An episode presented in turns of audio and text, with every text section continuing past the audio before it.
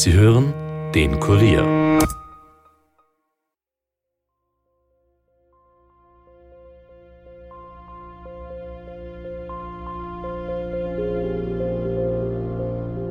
Sie hat Schlagverletzungen auf dem Kopf aufgewiesen, Drosselverletzungen am Hals und Stichverletzungen im Halsbereich. Man weiß, hier hat, er, hat ein Mord stattgefunden, wo der Täter irgendwo in der näheren Umgebung flüchtig sein könnte. Es gibt Missspuren, die sehr eindeutig interpretierbar sind und andere, die das eben nicht sind. Da kommen auch wir an die Grenzen. Er hat sich neben Holzstößen und Geäst im Wald versteckt und deshalb auch von den Medien den Namen Waldmensch erhalten. Was ändert Wenn man den Mörder findet, äh, die Neugierde ist befriedigt, aber sie wird nicht mehr, mehr lebendig.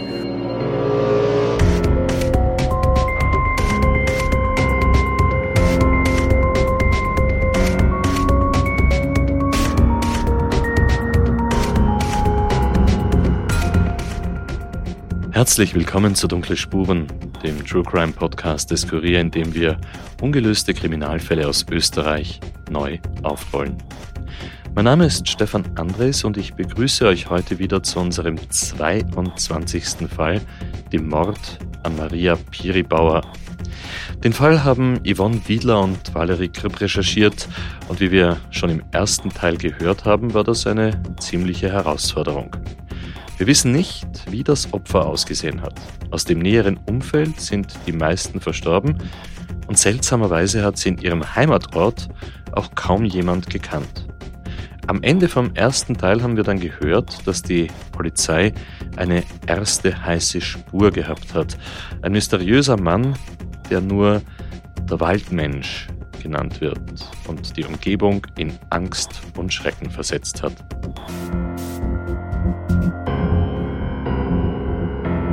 Im Kurier-Podcast-Studio begrüße ich jetzt die beiden Reporterinnen von diesem Fall, Yvonne Wiedler und Valerie Gripp. Hallo Stefan. Hallo Stefan. Ich glaube, wir wollen jetzt unbedingt endlich erfahren, was es mit diesem Waldmenschen so auf sich hat.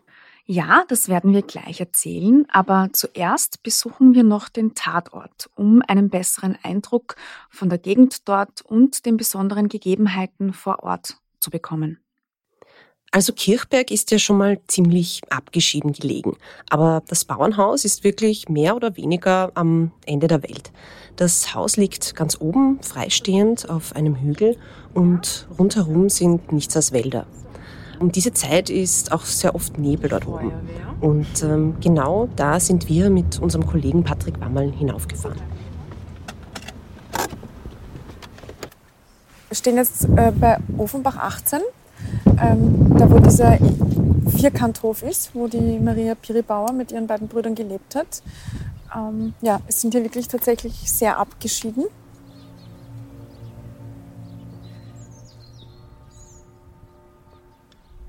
Dass es hier keine Wahrnehmungen oder Sichtungen gegeben hat, erklärt sich jetzt sehr gut, weil hier ist einfach weit und breit nichts außer Wald und Wiesen. Wir sind noch recht weit am Berg oben eigentlich. Gell? Und das Haus scheint komplett renoviert worden zu sein. Patrick Wammerl hat Bilder von früher dabei gehabt, die zeigen, wie dieses Haus vor zwölf Jahren ausgesehen hat. Anhand der Bilder von damals kann man auch nachvollziehen, dass das hier rechts das Wohngebäude, das alte mhm. Wohngebäude war. Ja.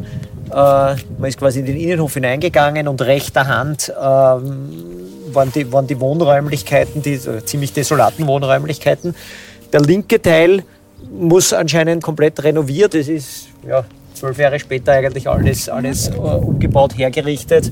Und es scheint sogar eine, ein, ein Marterl oder eine Gedenkstätte für Maria Biribauer äh, errichtet worden zu sein.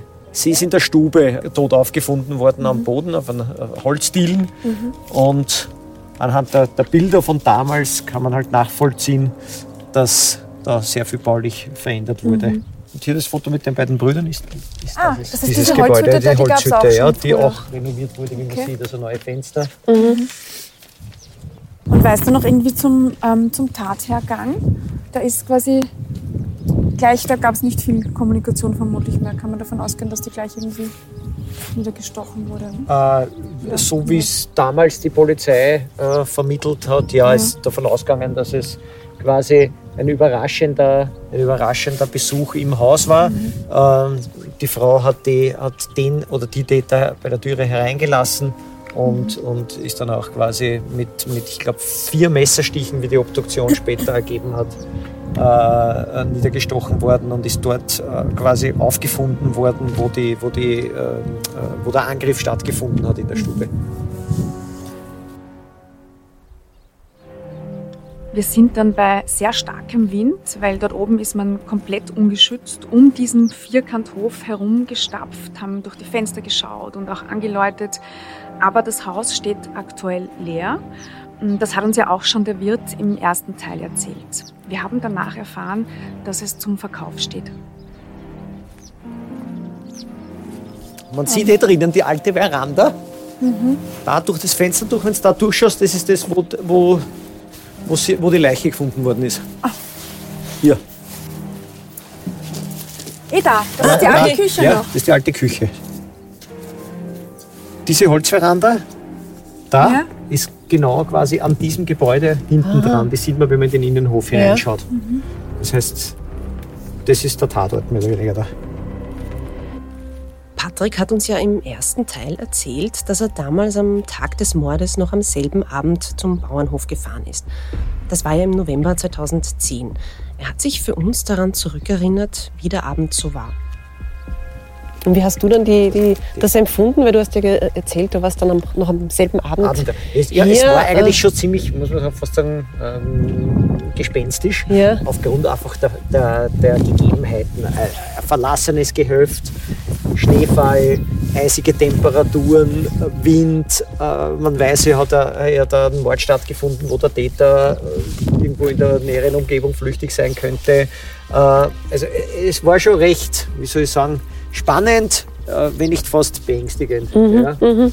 Ähm, ich kann mich noch erinnern, dass damals ein riesiges Thema war, die, die Zufahrt, An- und Zufahrt, dadurch, dass es stark geschneit hat ähm, hatten selbst die, die Polizeifahrzeuge Schwierigkeiten herzukommen. Ja, ja. Äh, das ist ja wirklich auch eine sehr enge Straße hier. Es, es war, glaube ich, noch nicht von, von äh, bis daher äh, mit, mit Asphalt ausgebaut. Ja, ja. Das heißt, es sind auch Fahr irgendein Fahrzeug ist damals stecken geblieben. Also es war damals ein, ein, ein massives Thema, mhm.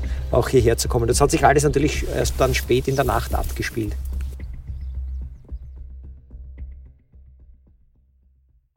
Ihr habt erzählt, dass es in diesem Fall von Anfang an so einige Herausforderungen gegeben hat. Aber war es eigentlich auch für euch schwer, dort hinaufzukommen? Ja, wir haben zuvor große Bedenken gehabt, weil Patrick im Vorfeld zu uns schon gemeint hat, ohne Schneeketten keine Chance. Ähm, wir waren ja im Februar dort, also die Wahrscheinlichkeit war durchaus da, dass auch wir vielleicht mit dem Auto stecken bleiben. Aber da hat uns der warme Februar ein bisschen in die Karten gespielt, sage ich jetzt einmal. Auf den Wegen war kein Schnee und im Gegensatz zu vor zwölf Jahren sind die Wege auch mittlerweile alle asphaltiert. Ja, es hat sich alles äh, ein bisschen verändert, seit der Mord passiert ist. Äh, auch die Zufahrt zum Bauernhof. Patrick hat zuerst den Weg genommen, den er von früher gekannt hat, aber da sind wir dann plötzlich nicht mehr weitergekommen, weil neue Häuser gebaut worden sind. Also umdrehen, den ganzen Berg wieder hinunter und an einer anderen Stelle hinauf. Und oben habt ihr dann gleich durch das Fenster auf den Tatort geschaut. Ich meine, das macht man jetzt auch nicht jeden Tag, nicht einmal in unserem Job. Ja, das stimmt. Das war auch für uns eine seltsame Erfahrung, auch wenn der Mord jetzt schon viele Jahre zurückliegt. Aber es war wichtig, die Gegend zu sehen, auch um den weiteren Verlauf und die Verdächtigen besser nachvollziehen zu können. Mhm. Da hast du jetzt äh, eigentlich das Stichwort gesagt, nämlich äh, Verdächtige. Genau, jetzt kommen wir zu diesem Waldmenschen. Endlich. Yvonne, wer ist es jetzt eigentlich? Der Mann heißt Friedrich O. Äh, wir nennen seinen ganzen Namen hier nicht. Äh, er war damals im Gefängnis in Graz-Karlau inhaftiert, aber schon ein Freigänger. Das heißt, er hat das Gefängnis schon stundenweise verlassen dürfen. Wegen seiner Vorgeschichte ist er ins Visier der Ermittler geraten. Ähm, wir haben uns auch Fotos von ihm angesehen. Der hat tatsächlich etwas wild ausgeschaut, sage ich mal. Ähm, mir ist vor allem sein Schnauzbart in Erinnerung geblieben. Der ging wirklich von der Oberlippe bis unter das Kinn in beide Richtungen weg, sehr buschig und auffällig, ein sehr großer, dünner Mann. Und um mehr zu erfahren, haben wir uns dann an das Landeskriminalamt Steiermark gewandt. Valerie hat mit Chefinspektor Peter Neubauer über diesen Waldmenschen gesprochen. Am 21.11. hat die Polizei ein Mitfahndungsersuchen nach einem nicht zurückgekehrten Strafgefangenen der Justizanstalt Graz-Kalau bekommen. Äh, dieser befand sich in Vorbereitung auf den Freigang, war im sogenannten Freigängerhaus und war seit äh, 20.11.23 Uhr abgängig, beziehungsweise ist er von einem Freigang nicht in die Justizanstalt zurückgekehrt. Es handelte sich bei diesem Mann um einen 48-jährigen Österreicher, Friedrich O., der 2005 wegen Eigentumsdelikten zu sechs Jahren Haft verurteilt worden war und sich in Vorbereitung auf die Haftentlassung befand. Friedrich O. ist also von einem Freigang nicht zurückgekehrt und war vom 20. November 2010 an, also sechs Tage vor dem Mord an Maria Piribauer, offiziell auf der Flucht. Und äh, das hat noch am selben Tag die ersten tragischen Folgen gehabt. Am 20.11. um 20.30 Uhr hat sich in einem Laufhaus in der Brankergasse in Graz ein Vorfall ereignet. Und zwar haben dort zwei Frauen, die dort ebenfalls dem äh, Sexgeschäft nachgingen, aus einem Appartement einen verbalen Streit gehört. Später haben sie ein Stöhnen wahrgenommen. Dann sind sie gemeinsam zu dieser Tür gegangen und haben geklopft und versucht, die Bewohner zum Öffnen zu bewegen. Äh, nachdem das Appartement nicht geöffnet wurde, äh, sind sie zur Hausmeisterin gegangen und haben zu dritt noch einmal an diese Tür geklopft. Dann haben sie, haben sie drinnen eine Männerstimme wahrgenommen, die gesagt hat, ich muss mich anziehen, ich komme gleich.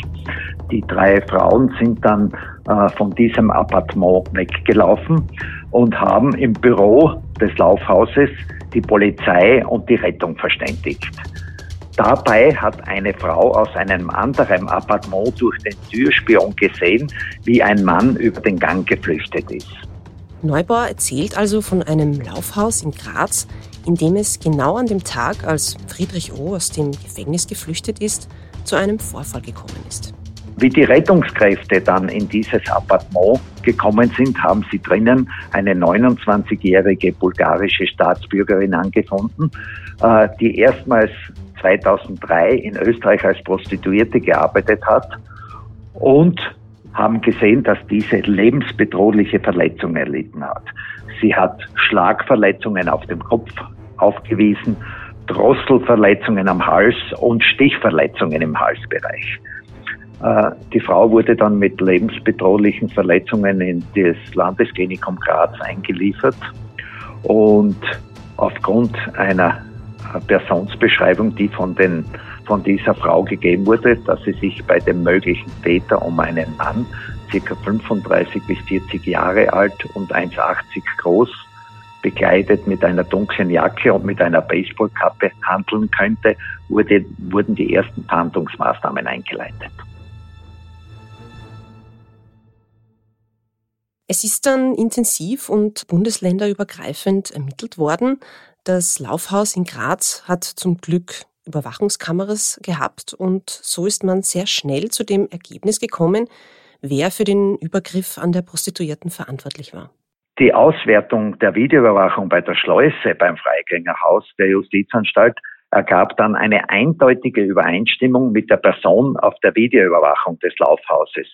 Und so war mit großer Wahrscheinlichkeit anzunehmen, dass es sich um den Täter im Laufhaus um diesen geflüchteten Strafgefangenen Friedrich O. handelt. Am 26.11. hat sich dann in Kirchberg ein, am Wechsel ein Mord an einer 71-jährigen Frau ereignet. Und es konnte ein Zusammenhang mit dem geflüchteten Strafgefangenen nicht ausgeschlossen werden. Und deshalb wurden die Fahndungsmaßnahmen in diesem Gebiet verstärkt. Ich fasse das jetzt einmal noch einmal ganz kurz zusammen. Also dieser Mann, dieser Friedrich O. ist am 20. November bei einem Freigang aus der Justizanstalt Graz-Karlau geflüchtet. Am selben Tag hat es den Angriff auf diese Frau in Graz gegeben und sechs Tage später, am 26. November, ist Maria Piribauer ermordet worden. Ja, genau. In diesen Tagen dürfte Friedrich O., wie auch früher schon, wieder im Wald gelebt und sich dort auch versteckt haben. Aufgrund technischer Auswertung und Zeugenbefragungen ergaben sich Hinweise, äh, dass sich der Geflüchtete im Wechselgebiet aufhalten könnte. Und dazu kommt, dass bereits äh, vor seiner letzten Festnahme und Verurteilung im, 2000, im Jahr 2005 äh, der Beschuldigte sich im Wechselgebiet aufgehalten hat. Er hat sich neben Holzstößen und Geäst im Wald versteckt und deshalb auch von den Medien den Namen Waldmensch erhalten.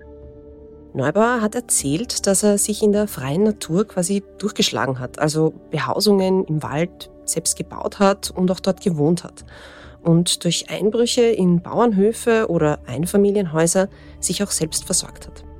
Am 27.11. wurde der 48-jährige Geflüchtete Friedrich O.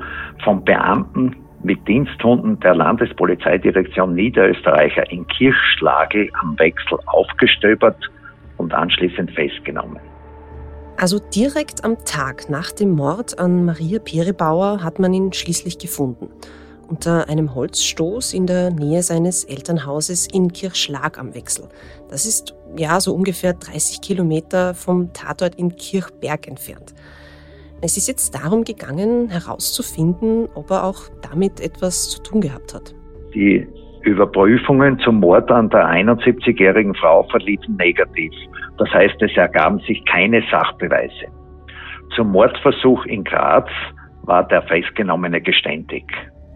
Er gab an, dass er die Prostituierte mit Schläge gegen den Kopf mit einem Bügeleisen Drosseln mit dem Kabel des Bügeleisens und Stiche in den Hals mit einem Cuttermesser, einem sogenannten Stanley-Messer, äh, versucht hat zu töten.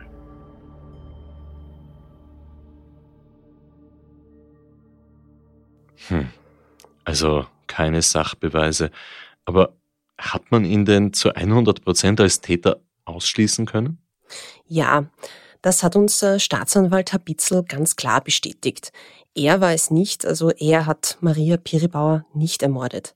Wir haben ja gerade Chefinspektor Neubauer gehört, es hat keinen einzigen verwertbaren Sachbeweis gegeben, dass er der Täter war. Jetzt muss ich noch eines fragen, hat die Prostituierte in Graz den Angriff von Friedrich O überlebt?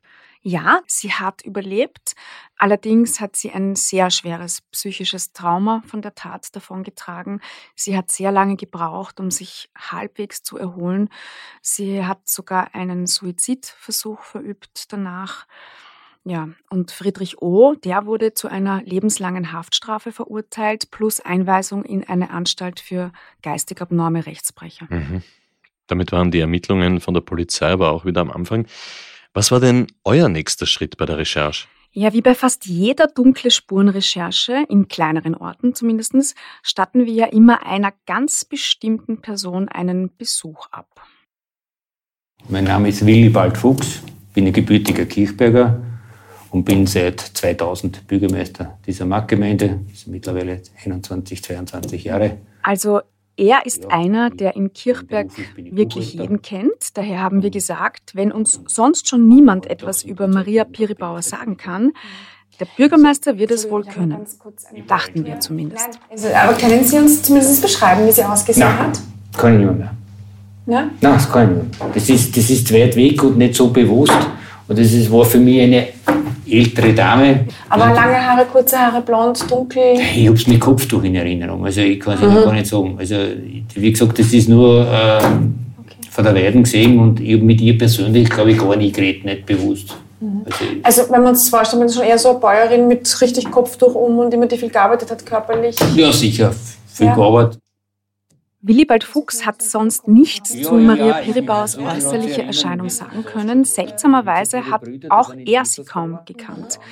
Das Einzige war eben, wir erinnern uns, dass der ältere Mann aus der Apotheke gemeint hat, sie wäre eher dünn gewesen. Das hat Bürgermeister Fuchs aber überhaupt nicht bestätigen können. Wir haben ihn dann gefragt, wie es im sonst so ruhigen Kirchberg nach so einer grausamen Tat zugeht, ähm, was das auch mit ihm als Bürgermeister macht. Ist äh, Kirchberg am Wechsel an und für sich sicher? Also passieren da oft ähm, irgendwie so schlimme Dinge oder war das eigentlich ein Einzelfall? Absolut Einzelfall.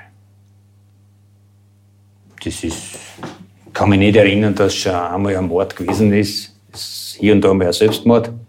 Das kommt leider immer wieder vor. Aber ein Mord in dem Sinn überhaupt nicht. Also es war schon ein bisschen äh, Aufregung da im ersten Moment. Klar, sowas passiert nicht alle Tage.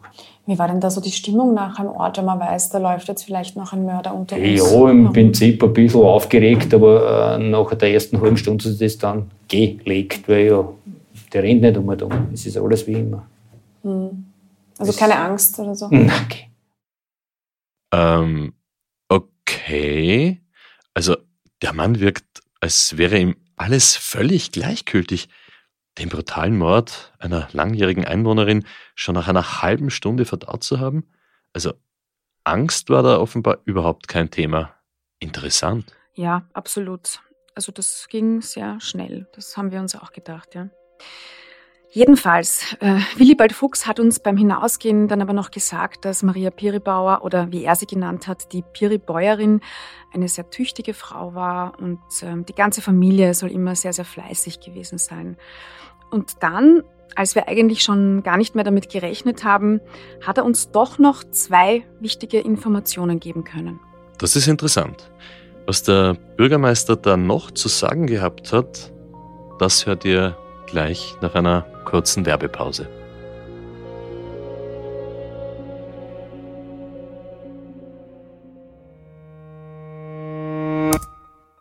Boah, der Fall ist so spannend. Ich habe echt Gänsehaut. Aber jetzt habe ich schon wieder aufs Einkaufen vergessen und der Kühlschrank ist leer. Zum Glück bekomme ich ja heute die nächste Box von HelloFresh. Denn HelloFresh liefert mir jetzt jede Woche alle Zutaten und Rezepte für mein Mittagessen direkt an die Haustür. Zuletzt waren das traumhafte Tacos mit Hackfleisch und Hummus. In nur 15 Minuten waren die fertig und super gut. Meist muss es ja schnell gehen, aber zuletzt hatte ich etwas Zeit und habe die vegetarischen Penne mit Basilikumsoße und Ofengemüse gemacht. Ein Traum. Vor allem die Pinienkerne obendrauf waren der Hammer. Es gibt so viele verschiedene Gerichte, da ist echt für jeden etwas dabei. Und für alle dunkle Spurenfans habe ich jetzt ein exklusives Angebot. Mit dem Code HFSpuren erhaltet ihr bis zu 80 Euro Rabatt auf die ersten vier Boxen, je nach Boxgröße. Und für unsere Hörer in der Schweiz, ihr bekommt bis zu 140 Schweizer Franken Rabatt. Wieder je nach Boxgröße aufgeteilt auf die ersten vier Boxen. Und der Versand der ersten Box ist für alle obendrauf gratis. Geht also einfach auf hellofresh.at und gebt beim Gutscheincode HFSpuren ein. Das ist hellofresh.at Gutscheincode HFSpuren. Alle Infos und einen direkten Link zur Aktion findet ihr auch in den Shownotes und in der Beschreibung.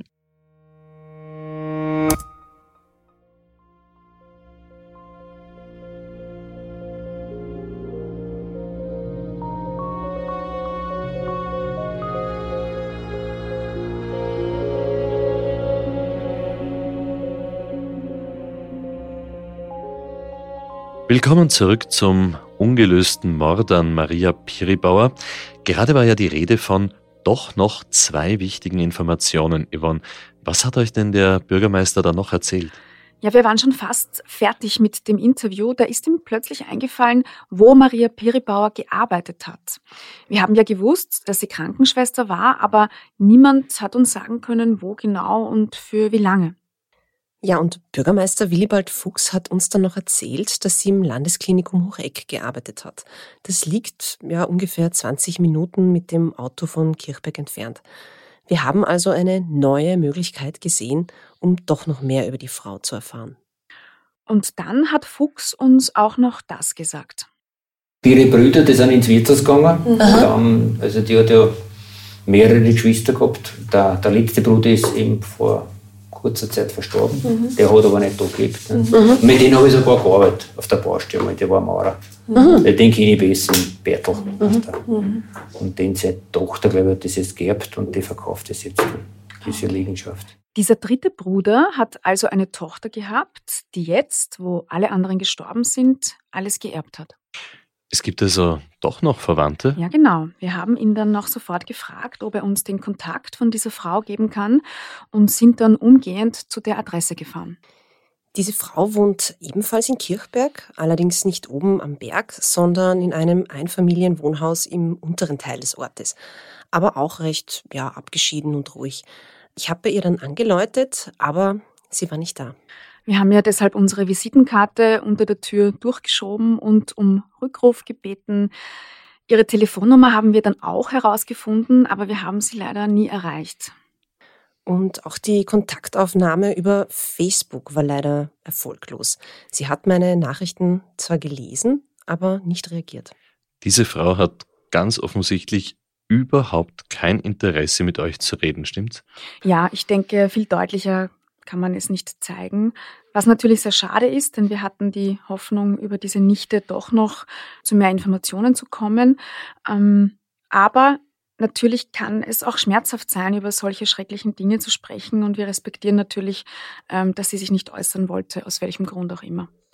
Also ist uns dann nur noch der Hinweis auf das Krankenhaus geblieben, äh, in dem Maria Piribauer gearbeitet haben soll. Ich habe das Landesklinikum Hocheck dann kontaktiert und einerseits um eine Bestätigung gebeten, dass Maria Piribauer tatsächlich dort beschäftigt gewesen ist. Zweitens habe ich wegen eines Fotos nochmal gefragt und drittens nach einem Mitarbeiter oder einer Mitarbeiterin, der oder die das Opfer gekannt hat und mit uns über sie reden würde. Ja, und was hast du dort herausgefunden in diesem Spital? Naja, mir hat eine wirklich sehr freundliche Verwaltungsmitarbeiterin jedenfalls bestätigt, dass Maria Pirebauer tatsächlich dort gearbeitet hat. Wie lange genau, das konnte sie mir allerdings nicht sagen. Sie hat sich dann für uns auf die Suche nach eben Menschen gemacht, die sie gekannt haben könnten, aber leider ohne Erfolg. Ich habe die Antwortmail hier mit, ich lese sie mal vor. Die einzige Mitarbeiterin, welche Frau Piribauer unter Umständen gekannt haben könnte oder etwas zu ihrer Person sagen könnte, ist erst in zwei Wochen wieder im Dienst. Sobald ich Informationen habe, werde ich mich umgehend melden.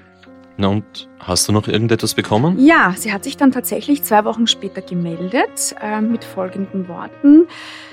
Leider muss ich Ihnen mitteilen, dass auch jene Kollegin, von der ich letztens geschrieben habe, nichts zur Person von Frau Piribauer sagen kann. Es tut mir leid, ihnen nicht weiterhelfen zu können. Das gibt's doch nicht. Bitte, wie kann das sein, dass nicht einmal jemand am Arbeitsplatz sie zumindest ein kleines bisschen gekannt hat? Ich weiß es nicht. Ähm, wir waren eigentlich auch nur noch verwundert. Ähm, der Bürgermeister hat uns schon auch gesagt, dass Maria Piribauer nicht die kommunikationsfreudigste war. Ähm, aber trotzdem, es ist wirklich seltsam, ja. Ja, und somit hat sich dann auch die letzte Chance für uns auf ein Foto oder vor allem auch mehr über sie erfahren zu können, in Luft aufgelöst. Hm. Dass man nach dem Tod von einem Menschen nur wenige Jahre später kaum noch irgendetwas von seiner Geschichte weiß, das ist eigentlich schon erschütternd. Aber machen wir doch weiter mit den nächsten Verdächtigen. Es hat ja einige Verdächtige gegeben, habt ihr gesagt. Ja, genau. Ähm, nach dem Waldmenschen ist ein gewisser Gerhard R. und auch seine Partnerin Maria R. ins Visier der Ermittler geraten. Und zwar hat ein Anruf von einem der beiden Brüder, die am Bauernhof gelebt haben, dazu geführt. Aha. Ein Anruf von einem der Brüder bei der Polizei?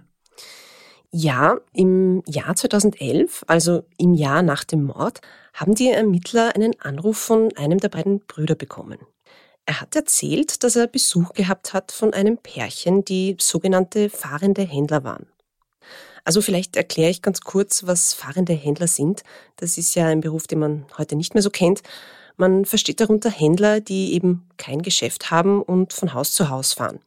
Früher haben sie vor allem Stoffe verkauft, Geschirr, Töpfe. Wir haben uns im Ort umgehört und es hat diese fahrenden Händler für allerlei Waren gegeben und es gibt sie sogar teilweise immer noch. Okay, und dieser Gerhard R. und diese Maria R., die waren so ein fahrendes Händlerbärchen und waren also im Jahr nach dem Mord auf diesem Vierkanthof der Piribaus zu Besuch. Genau, ja. Angeblich hätten sie dem Bruder Ware gebracht, die er aber nie bestellt hat und wollten ihm unbedingt etwas verkaufen. Außerdem wollten sie von ihm 1000 Euro eintreiben, die ihnen Maria Piribauer angeblich noch schuldig wäre. Sie hätte vor ihrem Tod eine Matratze bei ihnen gekauft und diese nie bezahlt. 1000 Euro? Habt ihr nicht im ersten Teil erzählt, dass ungefähr 1000 Euro nach dem Tod von der Maria Piribauer gefehlt haben. Und jetzt taucht dieser Betrag wieder auf? Ja. Ein Jahr danach? Also gut, wie ist es dann weitergegangen? Naja, aufgrund dieser Information aus dem Anruf haben sich die Ermittler die beiden natürlich genauer angeschaut, weil ihnen das ja auch sehr komisch vorgekommen ist. Ähm, es sind DNA-Proben abgeglichen worden und es hat einen zumindest halben Treffer gegeben. Es war nämlich so, dass seine DNA zu einer DNA-Spur gepasst hat, die auf der Geldbörse von Maria Piribauer gefunden worden ist. Dort waren mehrere unterschiedliche Spuren, aber eine hat zu der von Gerhard R. gepasst. Die beiden sind dann festgenommen worden und ihr Haus wurde durchsucht. Und dabei haben die Ermittler tatsächlich mehrere Geldbörsen von älteren Leuten gefunden. Also die haben da durchaus kriminell gehandelt. Und Maria R. hat zugegeben, zumindest zweimal auf dem Bauernhof der Piribauers gewesen zu sein. Auch am Tag von der Tat? Nein, genau das haben sie immer abgestritten. Und auch bei der Hausdurchsuchung sind keine Beweise für den Mord an Maria Piribauer gefunden worden. Was ich mich ja auch die ganze Zeit frage, warum sollte eigentlich ein Mörder, eine Mörderin, dann später zum Tatort zurückkehren und vom Bruder, vom Opfer Geld verlangen? Ja, das, das ist schon komisch, denn das hat die Ermittlungen ja erst in Gang gesetzt. Und es hat sich dann noch weiter verdichtet, weil es nämlich passende Aussagen von zwei Zeuginnen gegeben hat. Ähm, wie bitte? Zeuginnen? Dort oben? Habt ihr nicht erzählt, es hat keine Sichtungen oder irgendwelche Wahrnehmungen gegeben? Ja, es hat so gut wie keine gegeben. Also es gab zwei Menschen, die doch etwas beobachten konnten. Und zwar hat eine Zeugin ausgesagt, am Tag des Mordes auf dem Weg vom Berg hinunter einen spazierenden Mann gesehen zu haben, der sich sehr auffällig von ihr weggedreht haben soll, als sie vorbeigefahren ist mit dem Auto. Und eine andere Zeugin hat erzählt, dass sie auch an diesem Tag einen Mann in einem VW Jetta den Berg hinauffahren gesehen hat. Ja, und äh, jetzt kommt's. Äh, tatsächlich haben Gerhard und Maria R. zu dieser Zeit einen VW Jetta gehabt. Okay, das klingt jetzt irgendwie so, als würde man da gerade auf irgendwas draufkommen. Naja, leider nicht ganz. Denn als die Ermittler den Zeuginnen ein Bild von Gerhard R. gezeigt haben, haben ihn beide nicht als jenen Mann identifizieren können, den sie an dem Tag gesehen haben. Das hat die Ermittler natürlich sehr enttäuscht, weil man sich recht sicher war, auf der richtigen Spur zu sein. Schade. Da ist es also jetzt auch nicht weitergegangen. Yvonne, jetzt sind zwar keine Beweise bei der Hausdurchsuchung gefunden worden und die Zeugen haben auch überhaupt nichts bestätigt, aber vorhin habt ihr doch von einer übereinstimmenden DNA-Spur gesprochen von einer DNA-Mischspur. Doch mit solchen Mischspuren gibt es eben einige Probleme. Und weil wir da selbst kein Fachwissen dazu haben, haben wir mit einem DNA-Experten gesprochen. Valerie hat mit Franz Neuhuber telefoniert. Für eine DNA-Analyse ist eine sehr geringe Menge an Spurenmaterial nötig. Wir sprechen hier von weniger als ein Nanogramm DNA. Das ist weniger als ein Milliardstel Gramm an DNA. Also im Prinzip genügen einige wenige Zellen einer biologischen Spur, um hier erfolgreich eine DNA-Analyse durchführen zu können. Mhm. Und das können Haare sein, das können Hautschuppen sein. Das kann im Prinzip jegliches Gewebe sein, das Zellkerne enthält. Das sind im menschlichen Körper beinahe alle Zellen. Ich habe ihn dann konkret nach diesen Mischspuren gefragt. Mischspuren sind eine sehr heterogene Art von Spurenmaterial. Denn in allen Mischspuren gemeinsam ist, dass sie nicht die DNA von einer, sondern eben von mehreren Personen enthalten. Es ist also eine Mischung aus biologischem Spurenmaterial von mehreren Personen. Und da gibt es verschiedene Kategorien. Es gibt Mischspuren, die sehr eindeutig interpretierbar sind und andere, die das eben nicht sind. Und diese Interpretierbarkeit von den Mischspuren hängt im Wesentlichen ab von der Anzahl der Personen, die in der Mischung enthalten sind und vom jeweiligen mengenmäßigen Anteil der einzelnen Personen, die in dieser Mischung enthalten sind. Man kann sagen, je mehr Personen in einer Mischung enthalten sind, umso schwieriger wird die Interpretation und umso niedriger ist auch die Aussagekraft, da die Wahrscheinlichkeit für eine zufällige Übereinstimmung in einer Mischung sehr stark ansteigt. Und dies führt eben dazu, dass komplexe Mischungen mit entsprechendem Anteil von sogenannter Hintergrund-DNA, also DNA von Personen, die auch durch Zufallsereignisse dorthin kommen kann, häufig nicht mehr eindeutig interpretierbar sind. Und das ist eben das Schwierige an diesen Mischspuren. Okay, verstehe. Und das kann dann auch dazu führen, wahrscheinlich, dass solche Fälle dann auch nicht mittels DNA-Analyse aufgeklärt werden können, weil man da einfach an die Grenzen des Möglichen äh, stößt. Genau so oder? ist es. Ja. Mhm. Genau so ist es. Da kommen auch wir an die Grenzen und dann kann man sagen, mehr als diese Aussage können wir leider nicht mehr machen. Wir können nicht mehr Hilfestellung bieten. Okay, ich verstehe. Diese Art von Spur hat also nicht ausgereicht, um für eine Anklage oder daneben vor Gericht zu halten. Und in Kombination mit den beiden Zeuginnen, die Gerhard R. nicht haben identifizieren können, genügt das einfach nicht. Sehe ich das richtig? Ja, genau. Also hier hat es für die Polizei kein Weiterkommen gegeben. Die Ermittlungen gegen die beiden sind eingestellt worden. Wir haben dann nach intensiven Recherchen herausgefunden, dass Gerhard R. mittlerweile nicht mehr lebt. Und auch Maria R. haben wir nicht aufspüren können. Es kann sein, dass auch sie nicht mehr lebt, das wissen wir nicht. Wie uns Staatsanwalt Herr Bitzel aber erzählt hat, waren das nicht die letzten Verdächtigen in dem Fall. Ja, im April 2013 hat sich dann ein neuer Ermittlungsansatz ergeben. Und zwar äh, gerieten drei rumänische Hausierer in das Visier der Ermittler.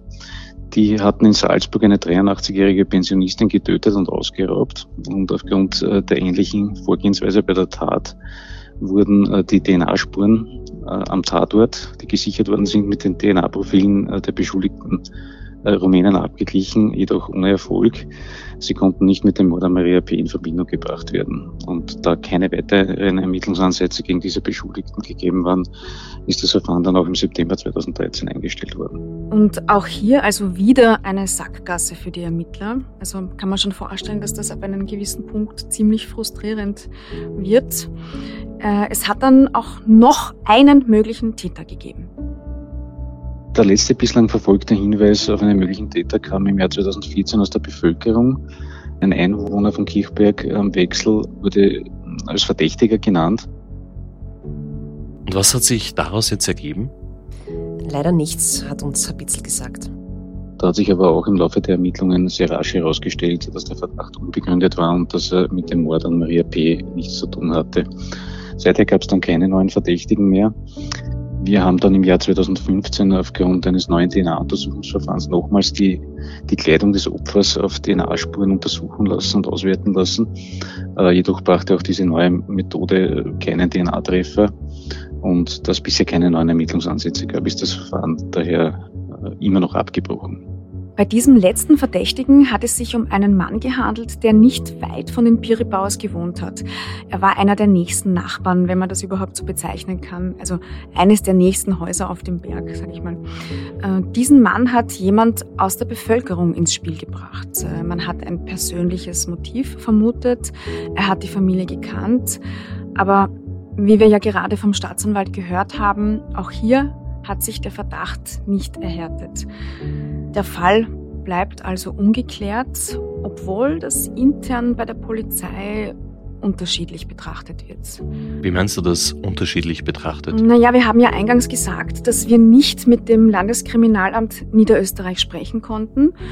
Ähm, ich sage einmal so, es liegt daran, es gibt dort bei einigen die Überzeugung, dass der Täter ganz sicher unter den hier genannten Verdächtigen war, aber einfach schlichtweg zu wenig Beweise da waren. Ich nehme an, da geht es um diesen fahrenden Händler. Ja, genau. Also es liegt für einige die Vermutung sehr nahe, dass dort die Lösung des Falles liegt, aber wissen tut man es natürlich nicht zu 100 Prozent. Der Fall bleibt also ungelöst, bis es neue Beweise gibt.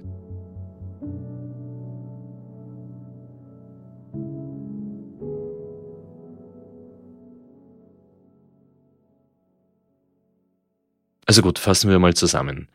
Die Tatwaffe, die ist bis heute nicht gefunden worden. Es gibt eine ganze Reihe von Verdächtigen, aber niemanden hat man die Tat dann irgendwie nachweisen können. Es schaut aber nicht so aus, als wäre der Täter zufällig an diesem Tag dort vorbeigekommen und hätte das Opfer nicht gekannt. Von diesem Opfer wissen wir auch sehr wenig. Wir wissen ja nicht einmal, wie sie ausgeschaut hat. Wir wissen, dass Maria Piribauer Krankenschwester gewesen ist und sehr zurückgezogen gelebt hat. Wir wissen, dass sie sich zuletzt um ihre Brüder gekümmert hat. Wir wissen auch, dass fast alle ihrer Verwandten mittlerweile ebenso verstorben sind. Verheiratet war sie nie. Auch sonst ist nichts über irgendeinen Partner bekannt. Kinder hat sie auch keine. Und wir haben gehört, dass sie am Tag vor ihrem Mord einen ziemlich großen Geldbetrag abgehoben hat, von dem 1000 Euro gefehlt haben. Hm. Wer hat Maria Piribauer so brutal umgebracht?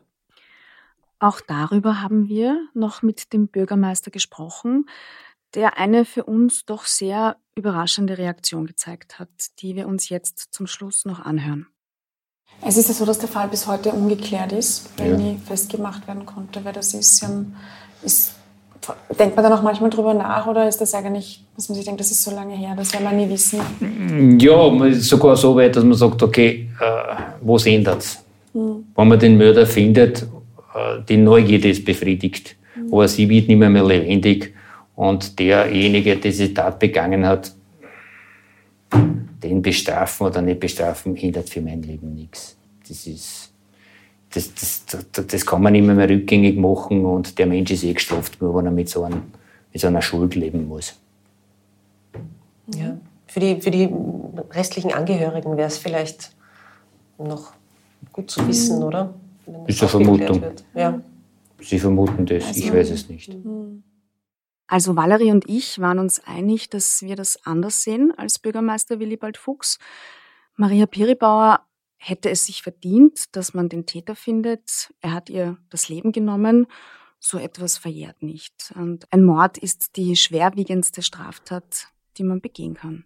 Ja, und es passt auch zu einer anderen Aussage von ihm, wonach es dem Bürgermeister das Wichtigste sei, Frieden in der Gemeinde aufrechtzuerhalten. Ja, und das äh, meint er wohl im Sinne des Vergessens der Vergangenheit. Wir waren dann noch einmal am Friedhof, am Grab von Maria Piribauer. Uns ist aufgefallen, dass die Kerze dort wieder angezündet war und auch ein kleiner frischer Blumenstrauß ist dort gelegen. Wir wissen nicht, wer sie besucht hat. Vielleicht die Nichte, die nicht mit uns reden wollte, oder ob sie doch noch jemand anderen besser gekannt hat. Den oder die wir nicht gefunden haben im Zuge der Recherche, oder doch eine Person, die ihr Geheimnis war. Wir haben diesen Fall ausgelöscht genannt, weil Maria Piribauers Leben ein sehr plötzliches Ende nehmen hat müssen, weil danach fast ihre ganze Familie gestorben ist und weil sie kaum jemand gekannt hat. Dieser Fall führt uns schon vor Augen, wie wenig von einem Menschen übrig bleiben kann, der über 70 Jahre lang in einem kleinen Ort gelebt und gearbeitet hat, wo eigentlich jeder jeden kennt wir haben diesen Ort, der für uns ein Ausflug in eine Welt irgendwo zwischen, weiß nicht, Friedrich Dürrenmatt und Ulrich Seidel war, mit sehr gemischten Gefühlen verlassen. Wir enden ja normalerweise immer mit Stimmen von Verwandten, die die Opfer gut gekannt haben hier. Und weil das dieses Mal nicht möglich ist, hoffen wir, dass wir Maria Piribauer und ihrem Leben mit diesem Podcast gerecht werden konnten und zumindest ein bisschen die Stimme für sie erheben konnten, denn sie kann das ja nicht mehr. Música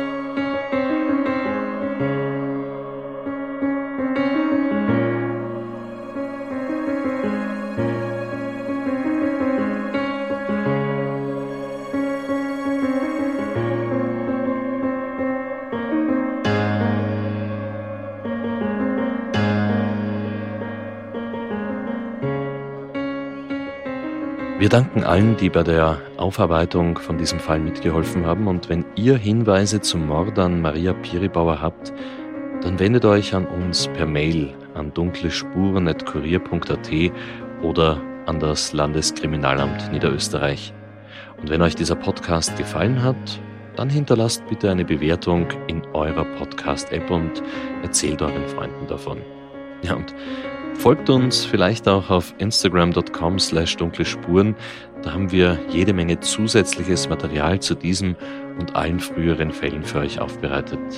Dunkle Spuren, das ist ein Podcast vom Kurier. Moderation Stefan Andres, Reporterinnen Yvonne Wiedler und Valerie Kripp, Michaela Reibenwein und Elisabeth Hofer, Kamera und Ton Daniel Jamanek, Schnitt Dominik Kanzian, die Titelmusik von Tobias Schützenberger, produziert von Elias Nabmesnik.